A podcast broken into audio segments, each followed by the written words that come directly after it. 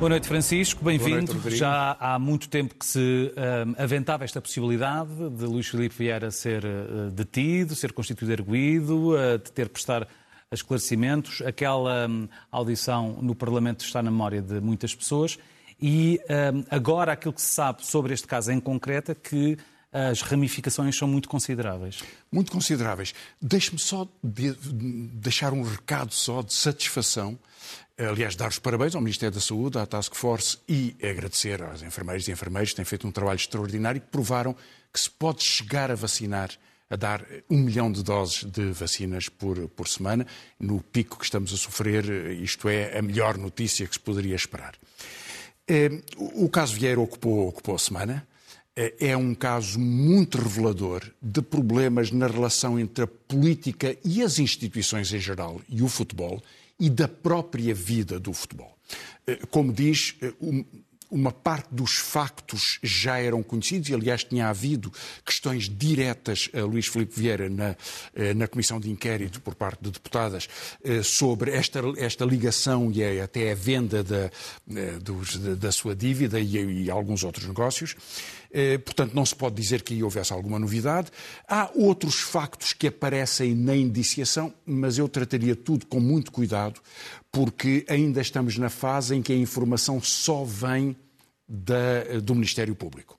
E, portanto, pode haver aqui algum enviesamento. Embora os factos construtores desta acusação, esses estavam muito bem estabelecidos na dívida, na gestão da dívida, nos negócios imobiliários, na forma como eh, Luís Filipe Vieira aceitou ser testa de ferro de algumas operações. E, portanto, não havia aí nenhuma dúvida. Houve agora a escolha de fazer a detenção para a, a investigação. Eu chamaria a atenção para alguns aspectos do futebol e alguns aspectos financeiros de Luís Filipe Vieira. Bom, no futebol, eh, só três notas breves. Eu acho preocupante que haja presidentes de clubes com tanto poder que se eternizem no poder. Luís Filipe Vieira está há 18 anos na presidência da República, Pinta Costa há 39 anos. É claro que eh, esta consolidação do poder por um período tão longo, tão excessivamente longo, é sempre problemático do ponto de vista eh, da, das rotinas e da possibilidade de abuso de poder. Bom, em segundo lugar, eh, o que acontece agora com a direção do Benfica, com, com, com o seu presidente, ex-presidente ou presidente suspenso, eh, já aconteceu com outros clubes. Eh, Pinto Costa foi detido em 2004, depois foi inocentado, aliás, é preciso dizê-lo, mas ainda ontem foi confirmada uma pena de prisão efetiva para um ex-vice-presidente do Sporting por assaltos a residências. Quer dizer, tem havido vários casos de crimes eh, no enorme poder social que representam os clubes. Bom, em terceiro lugar, os clubes têm um aspecto que surge também neste, neste caso, que, foi, que ontem foi, eh, que teve a sua condenação, que são as claques há algumas claques, se não bastantes, que são máfias organizadas. E, portanto, estes são problemas institucionais do futebol. Agora, o que é que nisto tem o caso Vieira?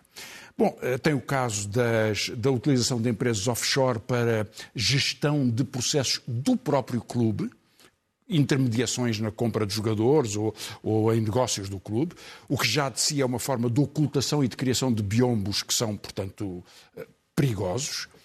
Em segundo lugar, há as comissões. Uma das eh, investigações é sobre se comissões foram desviadas. Hum. Elas existem para serem desviadas ou há sempre o perigo potencial de serem apropriadas. E depois há este aspecto que é aquele que talvez esteja mais claro, porque já se conhecia muitos dos detalhes, que é a venda das dívidas. A venda de dívidas, isto é verdade para o Luís Filipe Vieira e para muitos outros, é o melhor negócio do mundo, Rodrigo o melhor negócio do mundo.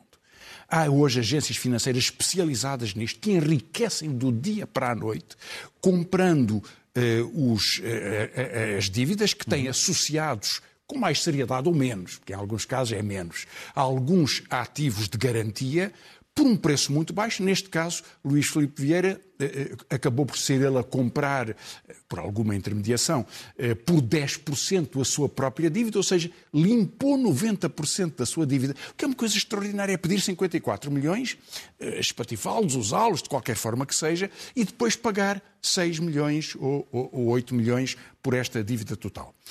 Uh, isto torna-se ainda mais complicado porque um dos operadores desta, deste, deste, deste, desta iniciativa, uh, na altura uh, diretor do novo banco, é hoje o presidente do Banco de Fomento, uhum. indicado pelo governo. Portanto, há aqui algumas complicações, mas o que é certíssimo é que o novo banco foi prejudicado e o Estado português que pagou esta, uma parte desta, desta dívida eh, de que, que, que Luís Filipe Vieira conseguiu apagar foi transferido para as contas do, do Estado português. O que evidentemente cria natural indignação porque é, é uma, uma dupla fraude, não é? Uma fraude em relação ao banco, uma fraude em relação aos contribuintes. E, portanto, deste ponto de vista, eh, eu já tinha chamado a atenção aqui para este, para este, eh, este, este caso e para outros. Há um caso de 250 milhões de, de euros de dívida, em que o novo banco faz uma reestruturação da dívida, entregando a sua gestão a um eh, Gaioso Ribeiro, Dr. Gaioso Ribeiro, que tinha sido vice-presidente de Luís Filipe Vieira, ficando, portanto, a gerir uma parte da sua dívida, aliás, com a intervenção do filho, que agora está detido também. Portanto, todo este processo é um processo muito. Eh, eh, enfim, é um, é um, processo sinistro, é um processo de, de, de, manipulação, é um polvo de interesses que se move neste contexto e que tem tido proteção política. E, exatamente sobre o assunto, essa proteção política, mas também uh, o facto de haver políticos que estiveram a apoiar uh, claramente, nomeadamente no ano passado, na recandidatura de Vieira, mas que, por exemplo, o caso do Presidente da Câmara de Lisboa rapidamente veio a terreiro uh, demarcar-se de uh, Luís Filipe Vieira? Que análise Bem, política faz não, não podia fazer outra coisa, até porque o jornalista coloca a questão e, portanto, não há nenhuma resposta que não seja esta. Quando uh, se anunciou a Comissão de Honra da candidatura de Luís Filipe Vieira nas últimas eleições, foi muito polémico António Costa, primeiro-ministro, embora a título pessoal, e Fernando Medina, Presidente da Câmara, embora a título pessoal, fizessem parte desta, desta comissão. E criou algum incómodo. Lembra-se o Primeiro-Ministro a dizer que não comenta porque é da minha vida pessoal. Bom, mas a sua vida pessoal é também pública, porque o apoio foi público e era para ser público, o mais público possível. E, portanto, houve aqui um incómodo. Foi uma decisão hum, imatura e absolutamente injustificada que no passado se pudesse alegar o desconhecimento destas dívidas e da sua acumulação no contexto do escândalo Novo Banco, pode, pode, ser, pode ser verdade. E pode ser aí que é paixão clubística levasse pessoas a tomar decisões dessas, eu respeito isso.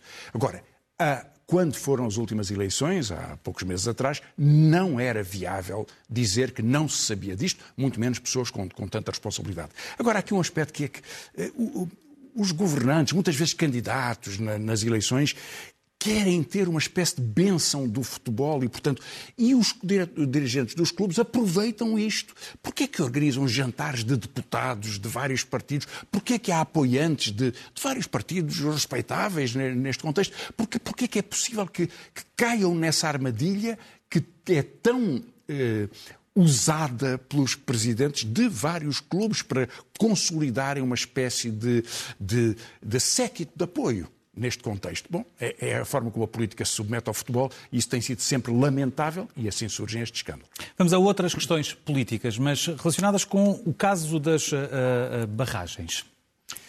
Bem, houve vários outros desenvolvimentos judiciais importantes houve, eh, no caso de Tancos, houve a, a, posição do Ministério Público de não propor a condenação de Azevedo Lopes. Lopes, o que para ele é uma reivindicação da, da sua posição, mas veremos o que é que o, o juiz decide. E houve as investigações com buscas no caso das barragens, que tem uma grande importância porque são investigações eh, na EDP, também em dois escritórios, que representavam tanto a EDP como a Engil, a empresa francesa que comprou estas barragens, dois dos maiores gigantes dos escritórios da advocacia portuguesa, Moraes Leitão e Quatro Casas, e isto tem um peso simbólico e institucional importante.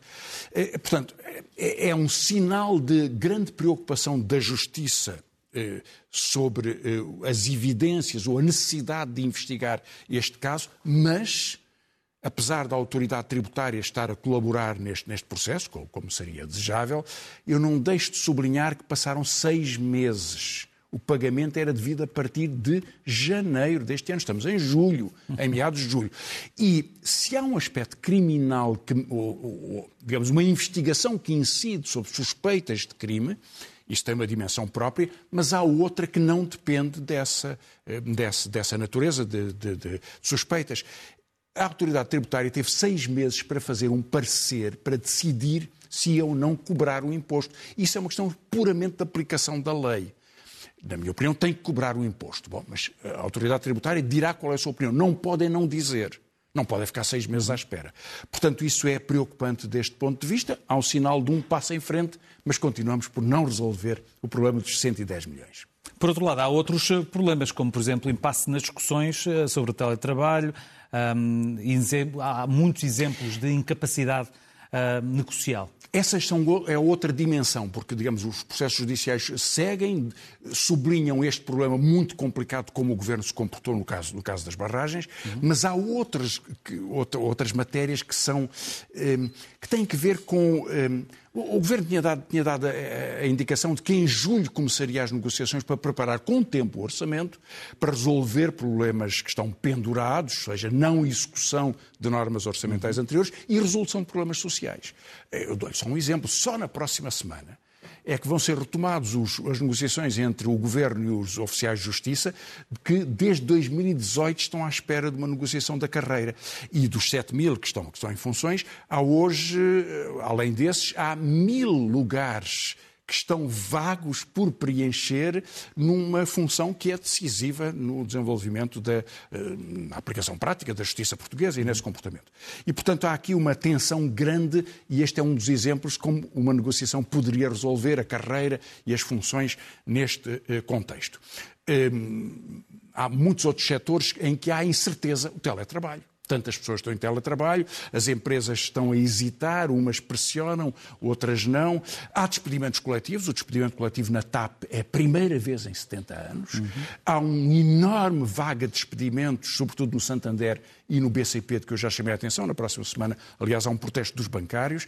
Portanto, há tensões sociais e há problemas que poderiam mais facilmente ser resolvidos, outros que são mais difíceis, implicam reestruturação do ponto de vista, eh, do ponto de vista legal, mas o que não se vê é um rumo certo, uma ideia de quais são as prioridades neste contexto em que há tanta incerteza sobre o que pode, o que pode acontecer. E podemos talvez ver eh, dois, dois indicadores destes Vamos problemas sociais. Nosso video wall. Um sobre pensões, outro sobre saúde. Eh, que eu tenho tanto insistido, mas comecemos com as pensões para eh, termos um retrato de um dos grandes problemas orçamentais e estratégicos para Portugal.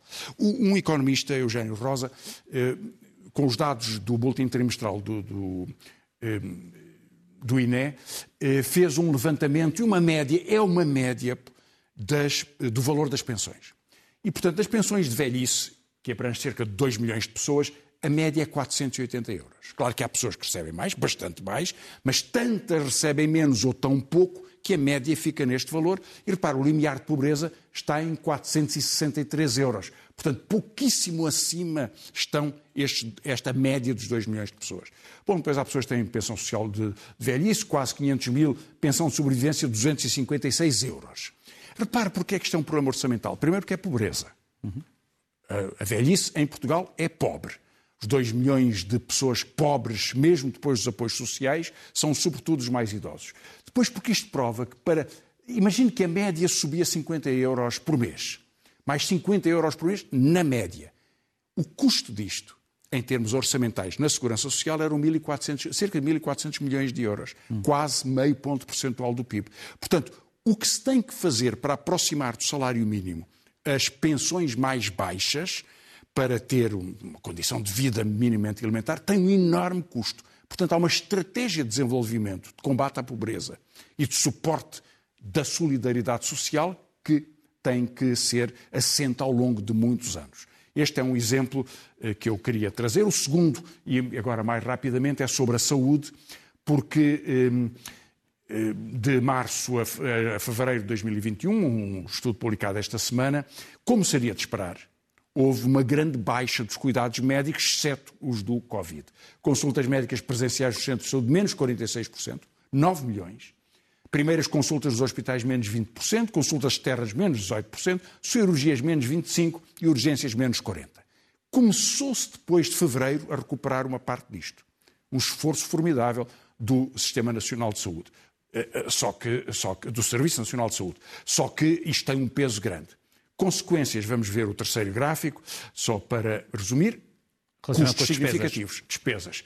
Portanto, o saldo em relação ao que estava previsto é menos 377 milhões, um déficit maior do que o que estava previsto, e o aumento da dívida a fornecedores eh, eh, até maio, portanto há dois meses atrás, 391 milhões de euros. Vai custar mais, vai nos obrigar a mais esforço como país, como Estado, como orçamento, para responder a estas necessidades e é preciso organizar estruturalmente a resposta do Serviço Nacional de Saúde, como a resposta no combate à pobreza, como no investimento, mas disso falaremos noutra altura. Noutras alturas, sendo que vamos ter todos de continuar a viver neste regime de, eh, de pandemia, que não sabemos de quando é que dela saímos, em que condições, estamos todos ainda à espera da evolução, nomeadamente de variantes. Uh, mudando um pouco a agulha da, da nossa conversa, há um outro país que está péssimo em matéria de pandemia, chama-se Brasil, e tem um presidente que está com a mais alta taxa de rejeição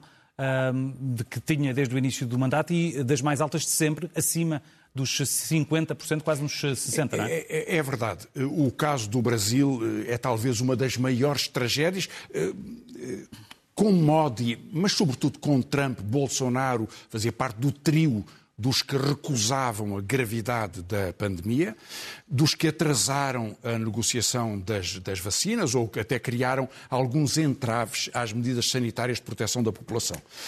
Mas durante um ano, dois anos do mandato, eh, Trump, eh, Bolsonaro manteve uma taxa de popularidade relativamente elevada e até recuperou um pouco algumas medidas de emergência.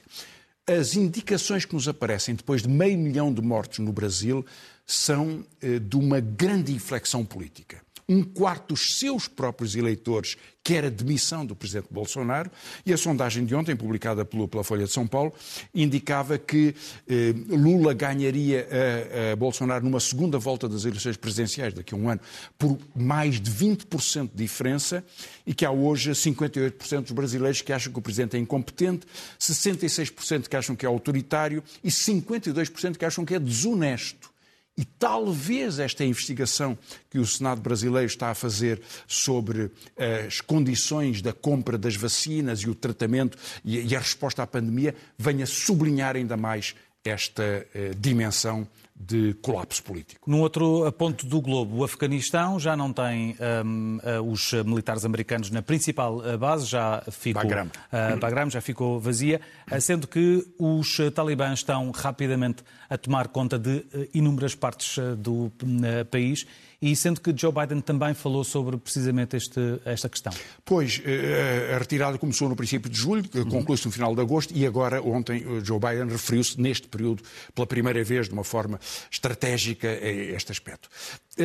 Repare, esta é a mais longa guerra em que os Estados Unidos jamais participaram 20 anos. E é a segunda derrota da sua história.